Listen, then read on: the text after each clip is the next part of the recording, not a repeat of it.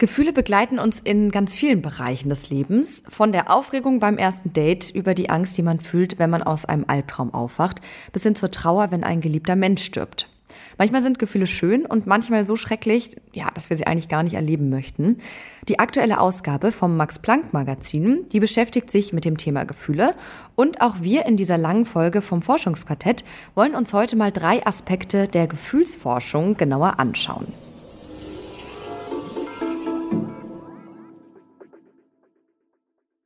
Wir gucken heute einmal auf Angst. Die bewahrt uns zwar vor den Gefahren des Lebens, sie kann aber auch manchmal überhand nehmen, zum Beispiel dann, wenn jemand panische Angst vor Spinnen hat.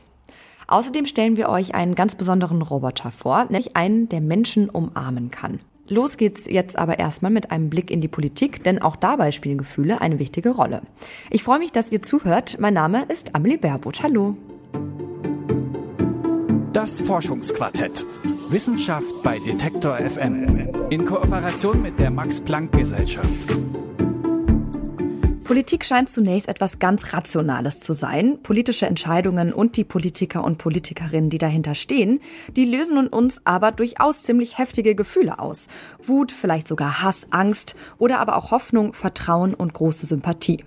Emotionen haben schon immer eine Rolle gespielt in dem Verhältnis von denen da oben, die regieren, und den Bürgern und Bürgerinnen. Und Gefühle wurden auch ganz aktiv von Herrschenden genutzt und hervorgerufen, um Macht zu stabilisieren.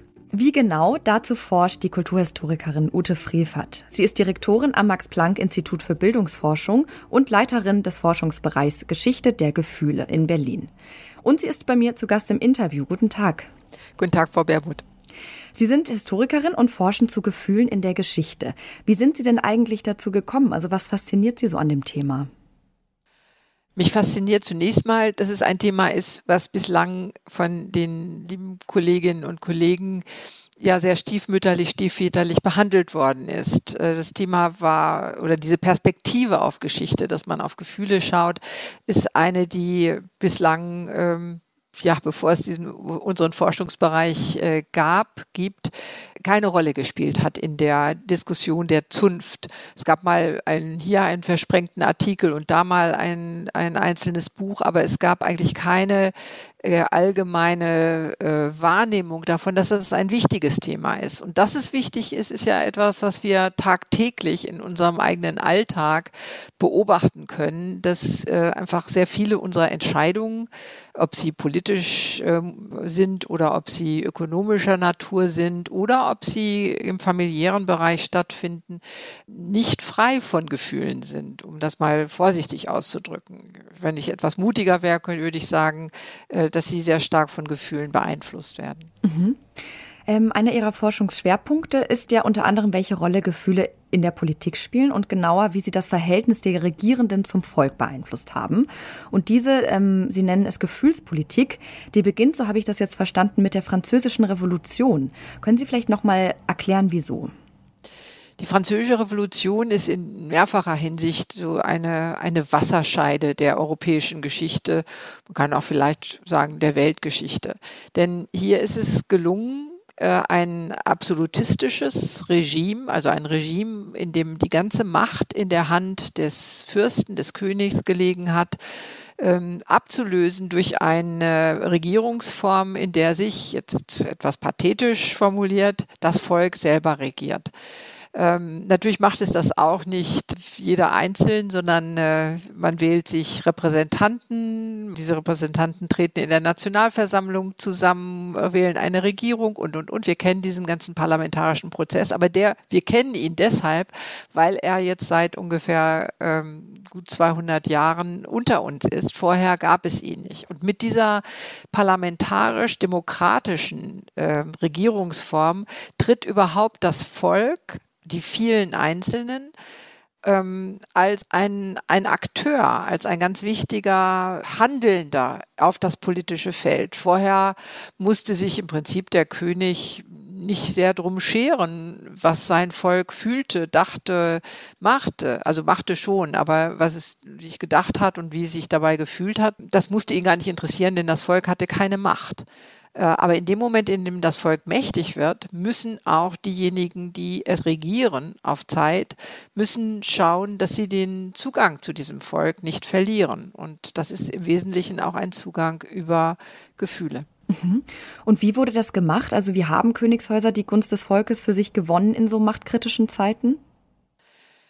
Ja, da gab es unterschiedliche Strategien. In Frankreich gab es äh, eine Strategie, dass man sich sehr sozusagen bürgernah inszenierte, dass man gezeigt hat, dass die Personen, die da in, in Versailles äh, saßen, ja gar nicht so anders waren als das Volk, dass sie genau die gleichen Bedürfnisse, die gleichen äh, Gefühlsverdrückungen hatten wie äh, der Bauer auf dem Land. Also diese Nähe zum Volk war ganz wichtig. In Deutschland hat man das äh, lange Zeit eher nicht gemacht sondern hat, hat es vorgezogen, sich immer noch als herausgehoben von Gottes Gnaden ähm, auf ein Podest zu stellen und gerade in der Distanz so eine gewisse Aura zu schaffen, also die Herausgehobenheit als ein, ein Alleinstellungsmerkmal dann eben auch des Königs zu begreifen. Aber insgesamt doch ähm, versucht das Volk zumindest dafür zu interessieren und nicht nur zu, ja, zu interessieren, äh, in der Weise, dass es dabei war, dass es teilgenommen hat an den Geburtstagen der Könige, dass es beim Thronjubiläum in jedem kleinen Dorf, in jedem kleinen oder größeren Kriegerverein, in jeder Stadt eine Festivität gab, in der sich die Bürger beteiligt haben und insofern auch in eine gefühlte Nähe zu diesem sehr weit entfernten und sehr herausgehobenen Herrscher gelangten. Mhm dann, wenn wir jetzt weitergehen in der Geschichte, ähm, schwindet ja die Macht der Herrschenden immer mehr. Gerade im 19. Jahrhundert nimmt dann auch die Demokratisierung zu. Das Volk bekommt immer mehr Teilnahmerechte. Mm, dann wird es ja quasi immer schwieriger, ähm, auch so die Gunst des Volkes beizubehalten und zu gewinnen. Was, was passiert denn in dieser Zeit und wie sind die Königshäuser dann damit umgegangen?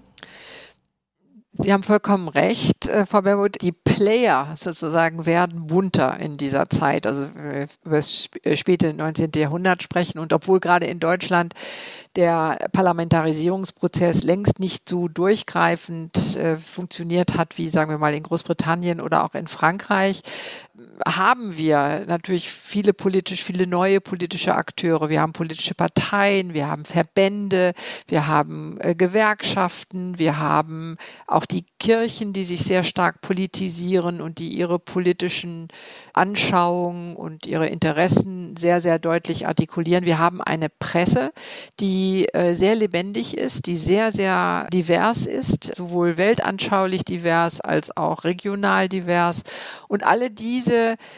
äh, wirken gewissermaßen mit, diese Institutionen, diese Organisationen wirken an diesen gefühlspolitischen Strategien mit.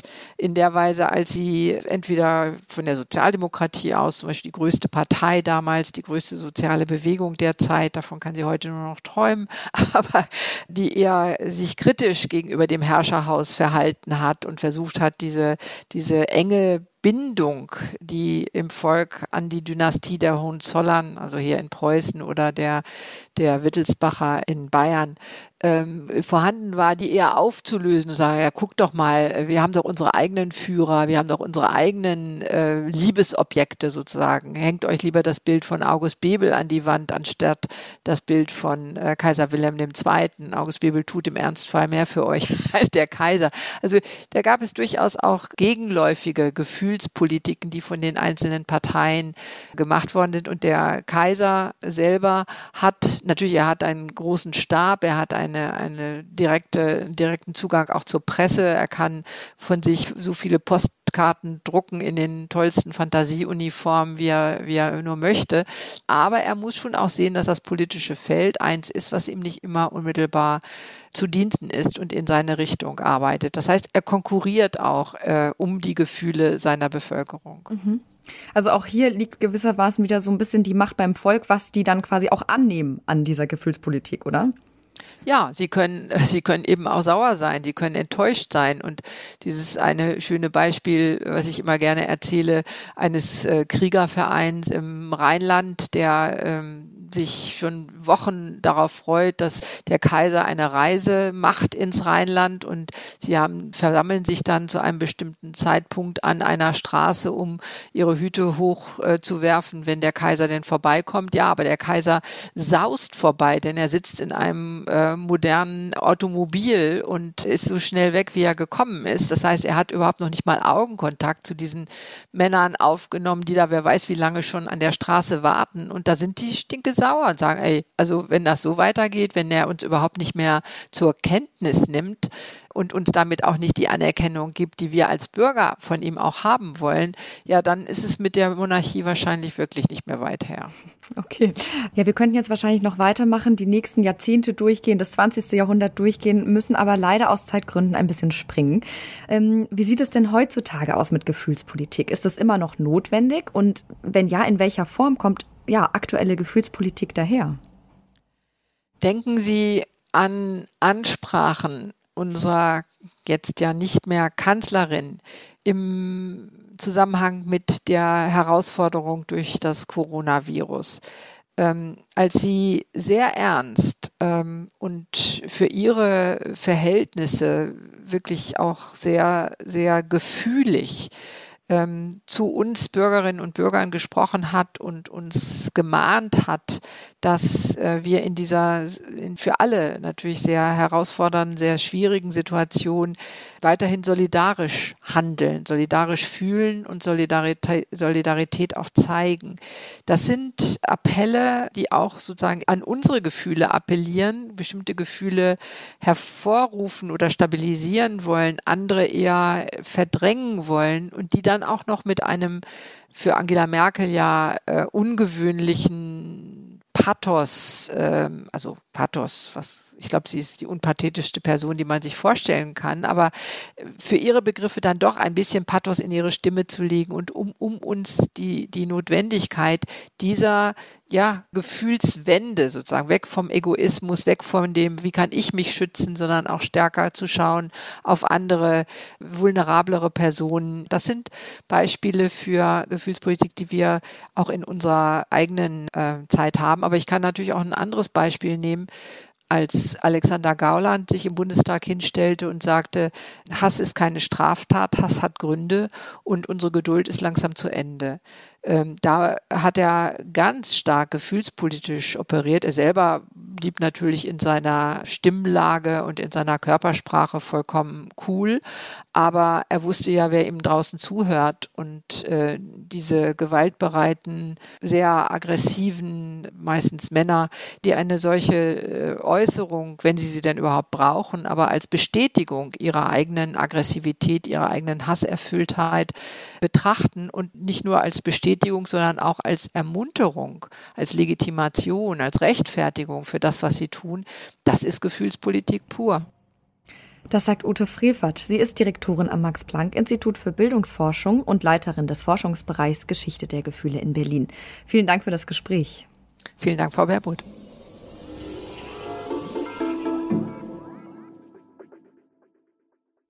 Viele von euch kennen dieses Gefühl bestimmt. Ihr seht eine dicke, haarige Spinne und wollt am liebsten direkt wegrennen die Angst vor Spinnen, die ist tatsächlich ziemlich verbreitet. In den meisten Fällen ist sie gar nicht ein großes Problem, aber bei manchen Menschen wird Spinnenangst so groß, dass ihre Lebensqualität darunter leidet. Arachnophobie heißt diese Angststörung. Glücklicherweise kann sie therapiert werden und das bald vielleicht auch auf eine ziemlich unkonventionelle Art, denn am Max-Planck-Institut für Psychiatrie in München, da forscht ein Team daran, wie Angstphobien mit Hilfe von virtueller Realität besser verstanden und therapiert werden können. Meine Kollegin Felicitas Kuhn, die hat mit dem Leiter der Projektgruppe Victor Spormarker gesprochen und sie ist mir jetzt auch online zugeschaltet. Hallo Felicitas. Hallo Amelie. Also ich persönlich finde Spinnen ehrlich gesagt gar nicht so schlimm. Ich mag eher so Mäuse und Ratten nicht so gerne. Wie ist es denn bei dir? Hast du Angst vor Spinnen? Nein, zum Glück nicht, aber ich habe Angst vor einigen anderen Dingen. Da kann ich mir die Angst vor Spinnen schon sehr gut vorstellen. Ähm, lass uns doch vielleicht auch zum Anfang mal allgemein auf Ängste schauen. Was passiert denn eigentlich im Körper, wenn ein Mensch Angst hat? Das habe ich Viktor Spormarker vom Max-Planck-Institut auch gefragt und er hat mir erzählt, dass wirklich der ganze Körper bei Angst reagiert. Dann friert man oft ein bisschen ein oder man überlegt, soll ich jetzt wegrennen? Die, äh, die Handpalmen werden ein bisschen nass, die Pupille erweitert sich Das äh, Herz schlägt erst etwas langsamer und geht danach eher rasen. Und das ist so ein, so ein ganz komplexes Phänomen, was eigentlich dazu äh, gemeint ist, um äh, ja, das eigene Leben zu schützen und zu sehen, okay, gibt es da eine Gefahr, kommt da etwas auf mich zu. Ich fand besonders überraschend, dass vor dem Herzrasen das Herz erstmal langsamer schlägt und danach erst schneller. Ja, das ist mir jetzt auch neu. Also wenn ich das richtig verstanden habe, dann kommt die Angst daher, dass wir uns vor Gefahren äh, schützen wollen. Und dann ist die Angst ja eigentlich erstmal was ziemlich Sinnvolles, oder? Das stimmt. Angst ist sehr sinnvoll und erhält uns als Menschheit auch seit vielen Jahren am Leben. Früher war es ja auch noch wichtiger, sich nicht in gefährliche Situationen zu bringen, einfach weil die medizinische Versorgung da noch nicht so gut war. Und deswegen waren die Menschen gezwungen, viel vorsichtiger zu sein weil ein Biss von einer giftigen Spinne, der konnte da ja lebensgefährlich werden.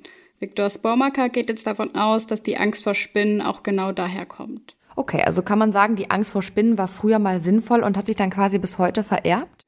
Ja, genau. Die Phobie vor Spinnen ist in Deutschland sogar die häufigste Angststörung und deswegen forschen Viktor Spormaker und sein Team auch dazu. Sie wollen also die Spinnenphobie sozusagen besser verstehen, weil einfach so viele Menschen davon betroffen sind. Mhm. Es gibt ja wirklich super viele Leute, die Spinnen irgendwie so ein bisschen unangenehm finden. Aber wann kann man denn von einer wirklichen Phobie sprechen? Also Viktor Spormaker hat mir das so erklärt, dass eine Phobie dann besteht, wenn die Angst sozusagen zu unverhältnismäßigen Reaktionen führt. Und dann kann man sich langsam afvragen, okay, geht das in Richtung einer Phobie, wenn man das öfter hat, wenn man deswegen nicht in den Keller geht oder zu anderen Orten, ne, wenn das auch, auch gefährlich wird, zum Beispiel wenn man eine mal ein Insekt im Auto hat oder so, was tut man dann? Und dann kann man sich so langsam abfragen, okay, ist das noch proportional? Es besteht also dann eine Phobie, wenn Menschen aufgrund der Angst anfangen, das eigene Leben zu begrenzen oder sich sogar in gefährliche Situationen begeben. Wenn jemand also das Lenkrad loslässt, weil eine Spinne im Auto sitzt, dann ist es natürlich viel gefährlicher als die Spinne selbst. Mhm. Und was können Menschen dann machen, wenn sie vermuten, dass sie eine Spinnenphobie haben? Ja, dann sollte man am besten eine Psychotherapie machen. Da kann man dann nämlich lernen, mit der eigenen Angst besser umzugehen. Viktor Spomack hat mir auch erklärt, wie genau das funktioniert. Und das Spannende daran ist, finde ich, dass man quasi lernen muss, auf die Spinne zuzugehen. Bei ähm, Leuten, die dann wirklich so eine Spinnenphobie haben, ist es, äh, ist es einfach äh, wichtig, und das ist auch immer das Wichtigste in der Therapie, dass man ganz ähm, Vorsicht und in kleine Schritte so eine Art Exposition macht. Also dass man doch lernt, auf diese Spinne zuzugehen und die eigenen Gedanken da auch herauszufordern, damit man langsam, aber sicher die, ähm, die Angst etwas verliert und das Verhalten selber kontrollieren kann. Es geht dabei also um zwei Dinge, dass man besser mit der Angst umgehen lernt und dass sie kleiner wird. Mhm. Und wie kommt man dahin? Also in der klassischen Expositionstherapie, also der Konfrontation mit den Situationen, Gegebenheiten oder mit den Gegenständen, die Angst auslösen, da stellen sich Menschen die angstauslösende Situation entweder vor oder sie müssen dem Angstauslöser wirklich begegnen. Also in dem Fall jetzt der Spinne. Okay, also wenn ich Angst vor Spinnen habe, muss ich quasi ran an die Spinne. Ja, genau, so funktioniert es bei Angst. Das Wichtige dabei ist, dass die Klientinnen lernen, dass die Angst irgendwann von allein nachlässt und dass sie nicht aus der Situation flüchten. Deswegen werden sie dann in der Exposition gefragt, wie viel Angst sie gerade haben und je nachdem, wie hoch die Angst ist, reagiert dann der oder die Therapeutin indem man dann entweder in der Situation bleibt oder das Angstlevel noch mehr gesteigert wird, die KlientInnen dann also einen Schritt weitergehen müssen. Im Fall der Spinnenphobie sollen sich die KlientInnen dann zum Beispiel vorstellen, dass die Spinne jetzt sogar noch über den Tisch krabbelt. Manchmal lernen sie in der Therapie auch mit echten Spinnen, zum Beispiel mit einer Tarantula, ihrer Angst zu begegnen. Das ist aber für einige KlientInnen gar nicht so einfach. Und deshalb forscht das Team von Viktor Spormaker auch an Therapiemethoden, in denen Virtual Reality zum Einsatz kommt. Was genau ist denn am Einsatz von virtueller Realität bei Spinnenphobien so praktisch? Also die Art der Konfrontation, die ich gerade beschrieben habe, die ist manchmal ziemlich aufwendig. Man braucht zum Beispiel erstmal eine Spinne, um mit den KlientInnen arbeiten zu können. Und manche können sich auch diese angstauslösende Situation gar nicht so gut vorstellen. Viktor Spaumaker und sein Team, die haben jetzt also am Max-Planck-Institut eine Technik entwickelt, bei der virtuelle Realitäten eingesetzt werden und dabei werden die Spinnen jetzt programmiert. Die KlientInnen sehen also durch eine Virtual Reality Brille die Spinne im Raum und begegnen ihrer Angst so sozusagen auf visuelle Weise. Ah, okay. Und das heißt, die virtuelle Spinne ersetzt dann einfach die echte Spinne? Naja, das geht schon darüber hinaus. Man kann die Spinne nämlich durch virtuelle Realität flexibel an den oder die Klientin anpassen. Das hat mir Viktor Spormaker erzählt. Je nachdem, wie groß die Angst ist, kann man dann die Spinne zum Beispiel größer oder kleiner machen. Das Gute daran ist, dass so die Kontrolle behalten werden kann. Also das Tier kann nicht weglaufen oder angreifen und die Angstsymptome können so objektiv erfasst werden.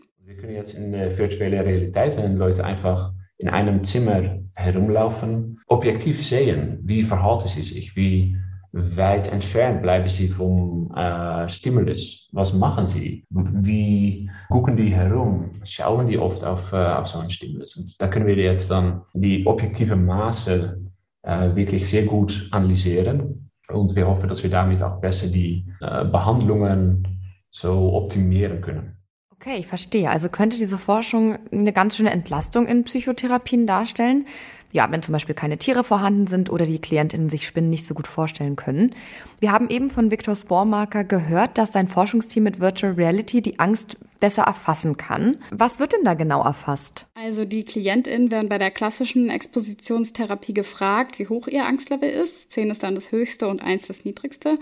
Und das Interessante bei der Exposition durch die virtuelle Realität ist jetzt, dass ähm, Viktor Baumacker und sein Team viel genauer beobachten können, an welchen Punkten die ProbandInnen wie auf die Spinne reagieren, ob sie zum Beispiel nah am Tier laufen oder ob sie sich jetzt eher an der Wand aufhalten. Und das klingt äh, ja schon ziemlich nützlich mit der Virtual Reality. Kann man das denn auch bei anderen Angststörungen verwenden? Viktor Spormarker hat mir erzählt, dass man damit insgesamt an sogenannten objektorientierten Ängsten relativ gut arbeiten kann. Das sind zum Beispiel Ängste vor Tieren oder vor Gegenständen. Und auch bestimmte Kontexte könnte man mit virtueller Realität relativ gut nachstellen. Hm, die Angst vor dem U-Bahn-Fahren zum Beispiel, aber bei anderen Ängsten wird es dann schon etwas schwieriger. Aber es gibt natürlich auch oft sehr äh, individuelle Ängste bei, bei anderen äh, Angststörungen. Und das wird dann etwas, ähm, etwas lästiger. Also da kann es gut sein, dass, äh, nicht alles sich so standardisiert realisieren lässt, aber dass wir da über individualisierte ähm, Ansätze nachdenken müssen. Zum Beispiel, wenn jemand mal einen schlimmen Unfall oder als Kind traumatische Erlebnisse hatte, wenn die Ängste also individueller sind, dann ist es schwerer, mit virtueller Realität darauf einzugehen. Aber für diese Fälle gibt es ja andere Therapiemethoden, die bereits praktiziert werden und die auch wirken. Ja, wir werden wohl noch einiges von der Exposition mit Hilfe von virtuellen Realitäten erwarten können. Über die Forschung an dieser neuen Therapieform der Arachnophobie hat meine Kollegin Felicitas Kuhnt mit Viktor Spormarker vom Max-Planck-Institut für Psychiatrie in München gesprochen.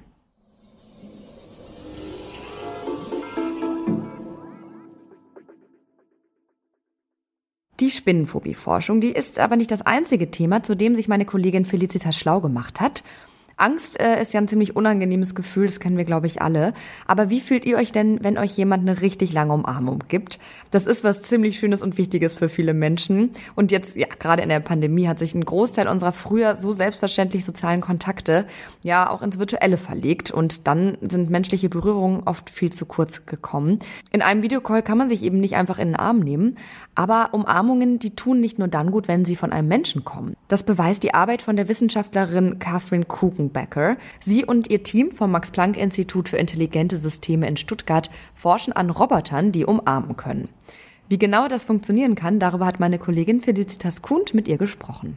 Felicitas umarmende Roboter, das klingt, finde ich schon ziemlich komisch. Kannst du dir vorstellen, wie sich das wohl anfühlt? Ja, das habe ich mich am Anfang auch gefragt und mir dann aber erstmal ein Video angesehen.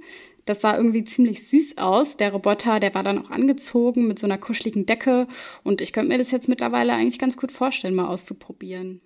Ich stelle mir das schon sehr merkwürdig vor, quasi eine Maschine zum Armen. Also ich kann mir irgendwie gar nicht vorstellen, dass sich das wirklich so gut anfühlen kann wie bei einem Menschen.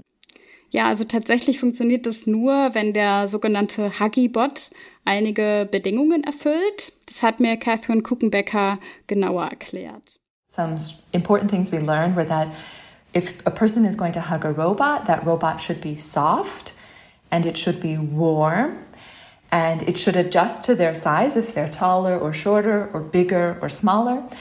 And also, it should let them go. Catherine Kuchenbecker und ihr Team, die haben herausgefunden, dass der Roboter weich und warm sein sollte, wenn er eine Person umarmt. Außerdem sollte er sich der Größe und der Körperform einer Person anpassen. Und dann ist noch sehr wichtig, dass der HG-Bot den Menschen auch wieder loslässt, wenn die Umarmung sozusagen fertig ist. Oh ja, das kann ich mir total vorstellen, sonst wird es bestimmt richtig unangenehm. Wie kommt man denn eigentlich auf die Idee, an Robotern zu forschen, die umarmen können? Ja, das war auch einer meiner ersten Gedanken. Catherine Kuchenbecker ist in den USA groß geworden und lebt heute in Deutschland. Und sie hat eine Studentin für ihre Masterarbeit begleitet, die auch weit weg von ihrer Familie lebt. Und zusammen sind sie dann auf die Idee mit den umarmenden Robotern gekommen. Heute geht es in Catherine Kuchenbeckers Arbeit darum, Wege zu finden, um Menschen physischen Kontakt zu ermöglichen, vor allem dann, wenn Menschen aus diversen Gründen, denken wir an Corona oder Quarantäne, nur wenig menschlichen Kontakt erfahren können.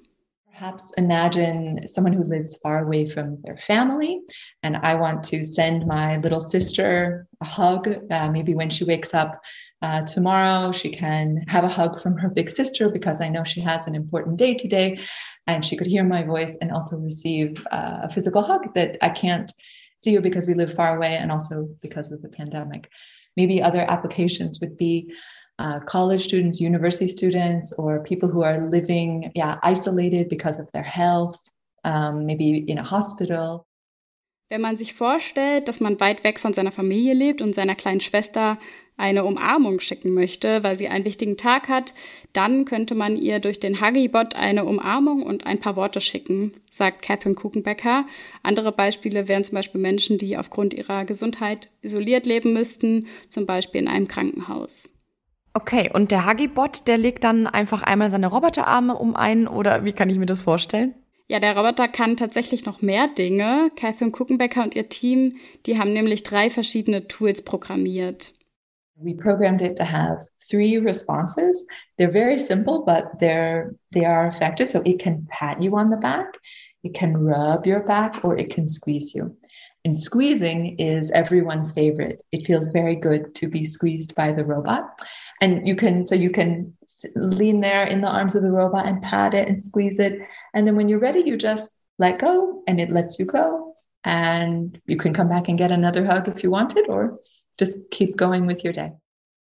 Der Huggybot kann also auf den Rücken klopfen, er kann streicheln und er kann einen drücken. Die meisten ProbandInnen, die mochten das Drücken am liebsten, sagt sie. Das fühlt sich gut an und dabei könnte man sich in die Arme des Roboters legen und ihn streicheln. Und wenn man dann bereit ist, dann könnte man ihn loslassen und wiederkommen, wenn man eine weitere Umarmung möchte. Hm, okay, also ja, so jemand, der mich so streicheln würde, hätte ich irgendwie auch mal Lust drauf. Ähm, und es funktioniert dann, also fühlt man sich danach wirklich besser? Ja, Catherine Kuchenbecker hat da eine sehr interessante Sicht auf die Berührung als Grundbedürfnis, finde ich. Sie sagt, dass der HG-Bot in der Zukunft, wenn es eine bessere Version gibt, dabei helfen kann, dieses Bedürfnis zu befriedigen. In the future, we hope that a better improved version of a hugging robot could help people who are living far from their family or their friends uh, for this interpersonal communication to send someone else a hug or go redeem a hug almost maybe like self therapy. Maybe I know I need, I should take a nap, or maybe I should go get a hug. Being held and hugged has a positive influence on our health, on our immunity, on our stress. Um, it makes us, um, we can deal with difficult things uh, more easily. Der Hagibot soll also der Selbsttherapie dienen, sagt Captain Kuchenbecker. Umarmt zu werden hat nämlich einen positiven Einfluss auf unsere Gesundheit, unser Immunsystem und unseren Stresshaushalt. Und durch die Umarmung könnten wir mit schwierigen Dingen besser umgehen. Okay. Catherine Kuchenbecker meint also, dass Roboter in Zukunft tatsächlich das menschliche Grundbedürfnis nach physischem Kontakt befriedigen können. Verstehe ich das richtig?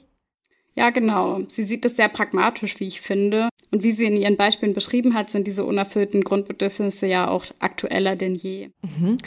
Und können diese Roboter denn auch noch in anderen Situationen eingesetzt werden? Oder ja, ist das eigentlich mehr so ein, so ein Wohlfühltool? Catherine Kuchenbecker und ihr Team forschen auch an Robotern, die Kinder im autistischen Spektrum in ihrem Alltag unterstützen können. Die können dabei zum Beispiel den Kindern bestimmte Dinge beibringen. Physical touch is important to interpersonal reactions and difficult for a lot of children with autism. They tend to either not want to be touched at all or uh, seek out too much touch and maybe touch too hard or too strong or hit into things too firmly. So learning what is an appropriate like middle ground of touch and where to touch and when to touch people um, is really important. Für Kinder im autistischen Spektrum sind körperliche Berührungen schwierig, sagt sie. Entweder würden sie gar nicht berührt werden wollen oder sie würden dazu neigen, zu viele Berührungen zu suchen. Und deswegen wäre es sehr wichtig für die Kinder, dass sie lernen, welches Maß an Berührung angemessen ist und wann, wo man Menschen berühren darf. Mhm. Also der Roboter unterstützt quasi das Kind dabei zu lernen, welche Art von Körperkontakt anderen Menschen angenehm oder unangenehm finden könnten. Genau. Bisher werden dafür manchmal Tiere benutzt. Das hat mir Katrin Kuchenbecker erzählt. Manche Kinder haben aber Allergien und ähnlich wie bei den Spinnen in der Therapie von Spinnphobien muss dafür erstmal ein Tier da sein und das Tier muss ja auch gepflegt werden. Mhm. Und gibt es noch weitere Felder, auf die man äh, diese Forschung beziehen könnte? Ja, die Forschung von Catherine Kuchenbecker, die hat zwar vor der Corona-Pandemie begonnen, aber heute können wir die Bedeutung von ihrer Forschung vielleicht auch nochmal ganz anders anerkennen, jetzt als vor Corona. Wie ich eben schon gesagt habe, werfen die Umstände um Kontaktbeschränkungen und häuslicher Isolation ja auch rein psychologische Fragen auf. Und das sieht auch Catherine Kuchenbecker so. We still have no technology to like physically interact at a distance. It's, it's very complicated. Um, maybe hugging robots or just robots that have physical interaction capabilities can feel, can react, can high five, could give you a hug. I, th- I think they cannot solve the crisis right now, but maybe we should put a little bit more effort to build these social physical interaction capabilities into future robots. We shouldn't ignore this aspect, this potential aspect for robots, um, because now we see that having no interpersonal contact and being far from people is difficult. Catherine Kuchenbecker glaubt, dass gerade durch die Pandemie mehr Einsatz in der Arbeit an Robotern gesteckt werden sollte, weil wir eben bisher noch keine technischen Mittel haben, um auf physische Distanz zu reagieren. Okay, verstehe. Also ja, lernen wir auch aus der Pandemie, wie wichtig diese Forschung ist. Genau, Catherine Kuchenbecker denkt, dass die Pandemie uns allen geholfen hat zu erkennen, wie wichtig soziale Interaktion wirklich ist und dass diese eben auch grundlegend für das Menschsein ist. If anything, the pandemic has helped all of us, or most many of us, realize that social interaction is really important, is fundamental to being a human. And so maybe that just increases our interest in this research topic compared to other topics because of this overall societal trend. Ihre Hoffnung ist also, dass uns jetzt allen klar geworden ist, wie wichtig das Thema ist und dass deshalb auch das Interesse an der Forschung dazu immer größer wird. Wie und wo umarmende Roboter in Zukunft genau eingesetzt werden, das kann man heute noch nicht voraussagen. Catherine Kuchenbecker, die arbeitet am Max-Planck-Institut für intelligente Systeme in Stuttgart und sie ist sich sicher, dass die Forschung einen Fokus auf den fehlenden menschlichen Kontakt setzen kann, den aktuell ja auch ziemlich viele Menschen erleben. Das hat sie meiner Kollegin Felicitas Kuhn erklärt. Danke dir, Felicitas. Sehr gern.